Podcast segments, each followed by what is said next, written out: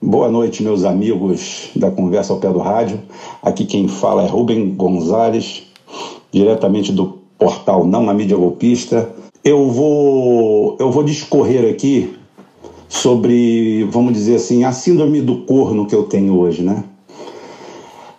Eu fui brisolista, nasci na política como brisolista, sempre fui brisolista e levei isso aí até os idos de 96, mais ou menos. Aí parei de militar em partido, parei com tudo, fui tocar meu barco. Só que em 98 Brizola ainda veio candidato junto com Lula, eu votei.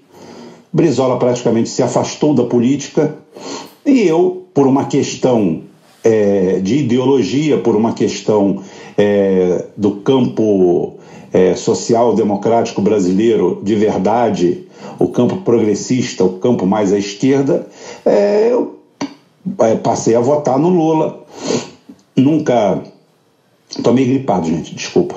É, nunca me filiei ao PT, sempre tive muitas reservas ao PT, sempre fui um anti-identitarista, bem antes da palavra ser usada e difundida. Eu acho que eu fui o maior difusor dessa palavra.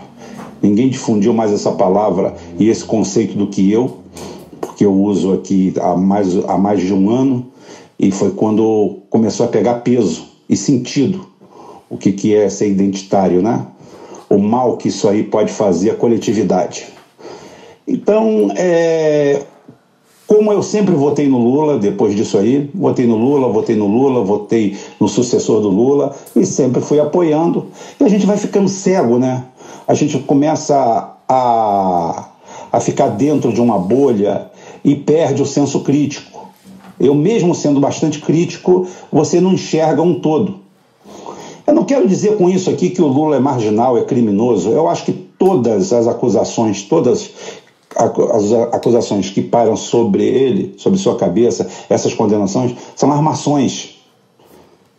É um golpe, mas não é um golpe na, na democracia brasileira, é um golpe no grupo dele, é um golpe, é um golpe no sistema, no sistema político brasileiro, dado exatamente pelos seus parceiros, quase comparsas, gente que caminhou com ele. Eu hoje elevo a condição de comparsa é, porque ele aceita conversar com todos eles.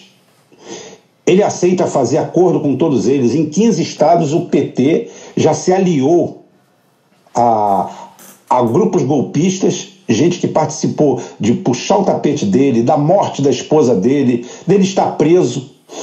E sempre um, uma complacência imensa com o PSDB, um amor quase fraterno, quase inexplicável. É, então você começa a pensar nisso tudo e começa a refletir, você, gente, como é que eu fui tão enganado? Como é que eu não percebi o básico? Como é que o Lula quer ser chamado de estadista se ele tem um comportamento tão mesquinho desse? O estadista é aquele homem que ele é anticíclico. Ele desmancha a, o que as pessoas pensam porque a, a, o pensamento pessoal dele, personalista, vai acima dos acordos, vai acima de tudo. Então não adianta você chegar para um estadista e falar assim: é que nós fizemos acordo com o partido XPTO para eleger Fulano na Transilvânia. O cara que é estadista dá um soco em cima da mesa e fala assim: chama Fulano que é meu inimigo aqui, que eu vou apoiar ele, porque é isso que é o momento, de, é o, o que o momento político precisa, é isso, porque eu não tenho condições. Esse é o estadista. Fora disso aí é um medíocre. E Lula hoje se estabelece como medíocre.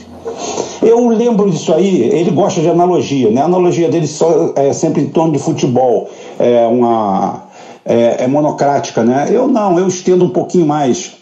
Eu lembro há muitos anos atrás que eu li o, o roteiro, é, eu não cheguei a ver o filme, eu não cheguei a ver o filme, é, não sei porquê, mas é um filme da década de 50, de 56, que se chama A Grande Farsa.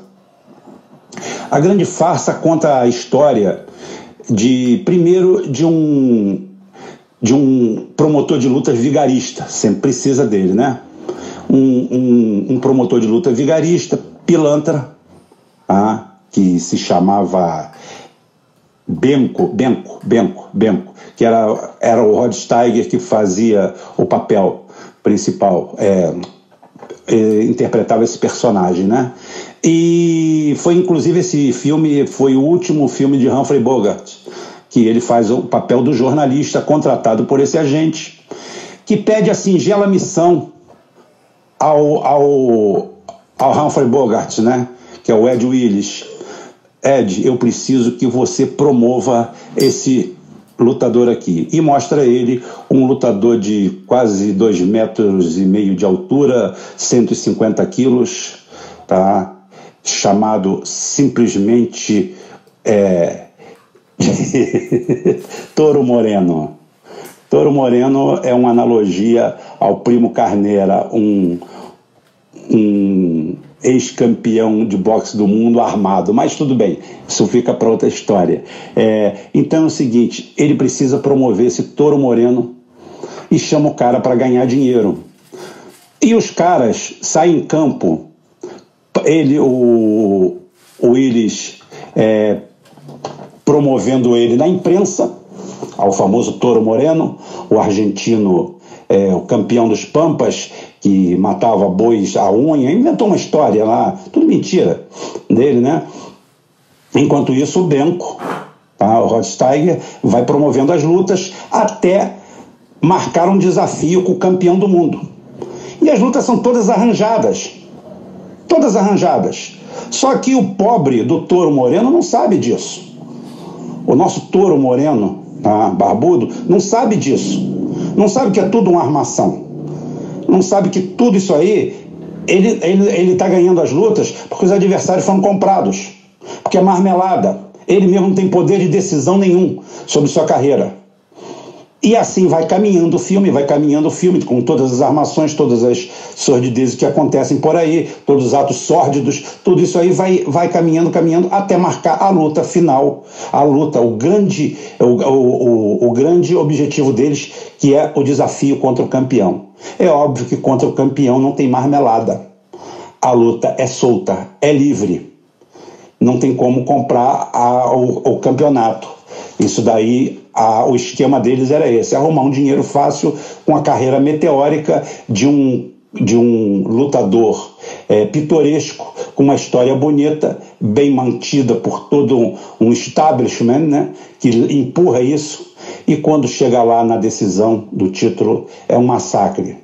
O cara é destruído, arrebentado, moído, sai quase morto, desacordado, é isso que conta, pelo menos, a parte do livro. O filme nem sei como acaba, porque o filme tem dois finais. É, então é o seguinte: tem um final para uma, uma, não sei se para a Europa, outro final para os Estados Unidos.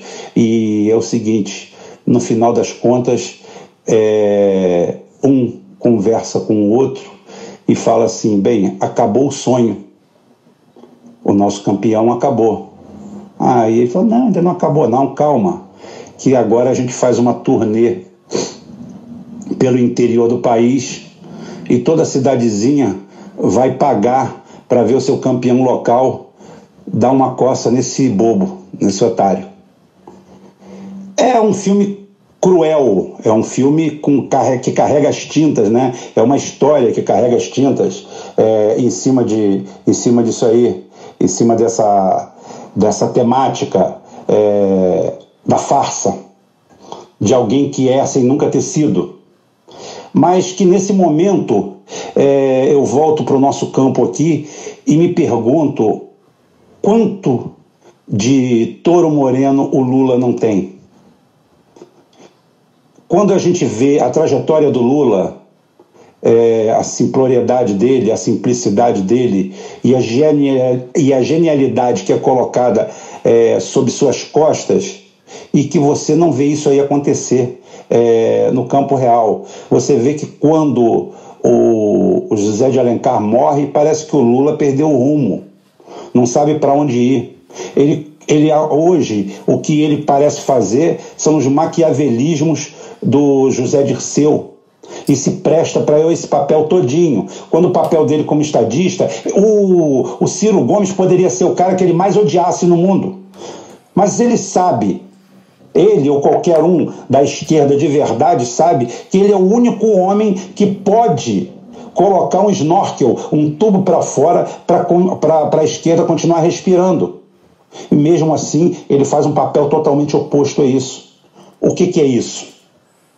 Isso é não ter controle sobre a situação, como ele não teve em 2014, quando até os irmãos marinhos vieram a ele implorar para que ele viesse candidato, para apaziguar todo esse processo, para jogar água na fervura, porque a Dilma elevou pela sua incompetência sua comprovada incompetência, sua total incapacidade e o seu comprometimento com forças que a gente, eu, isso eu vou contar mais para frente, ele simplesmente se cala, bota a viola no saco, mostra ser uma pessoa fraca, como também quando da entrega dele, ninguém sabia se ele ia ser entregue, se ele ia se entregar, se ele ia pedir asilo. Todo mundo, um bando de pessoas, o pior que pessoas capacitadas, letradas, cheio de diploma, cheio disso, cheio de papel, cheio de, de, de canudo embaixo do braço, todo mundo tecendo luas, a genialidade do Lula. Cadê a genialidade do Lula?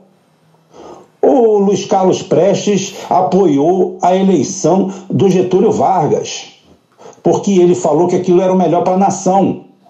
Mas você, o cara deportou sua esposa, Olga Benário, é, é, ele foi o, o, o principal ator da, da, eliminação da sua esposa que morreu num campo de concentração. Ele simplesmente respondeu simploriamente que ele era pouco demais para o Brasil a história dele particular, o drama dele particular, não interessava o Brasil, não era problema do Brasil. Isso é grandeza. O nome disso aí é grandeza. Então ele poderia odiar o Ciro Gomes, que não é o caso. Mas ele teria que acatar o Ciro Gomes. Por quê? Porque o Ciro Gomes é o candidato que eu escolhi? Não. Eu escolhi exatamente ele por isso. Eu não estou pedindo quando, quando o Lula poderia escolher o Ciro Gomes o meu candidato era o Lula. Mas simplesmente cercaram ele no canto. Ele não tinha para onde correr. Então traz o melhor que pode ficar aqui perto de mim para tentar me proteger e proteger o nosso, o nosso grupo. Não. Hoje Lula é, anda com Renan, com Eunício, é, monta frentes, puxa o tapete do Ciro Gomes e ainda vem petista idiota, imbecil, débil mental, retardado, que vai para a escola não sei para quê, deve ser para fumar maconha e encher a cara e vem me falar bobagem. Dizer que isso aí é política. Isso é política rasteira, isso é política de Odorico Paraguaçu. Então hoje eu posso quase que afirmar que realmente o Lula é um touro moreno. Um pouco mais a nordeste da Argentina, mas é um touro moreno. É uma trágica farsa. Uma boa noite para todo mundo. Até amanhã, se Deus quiser, com a nossa programação normal. Um abraço para todos.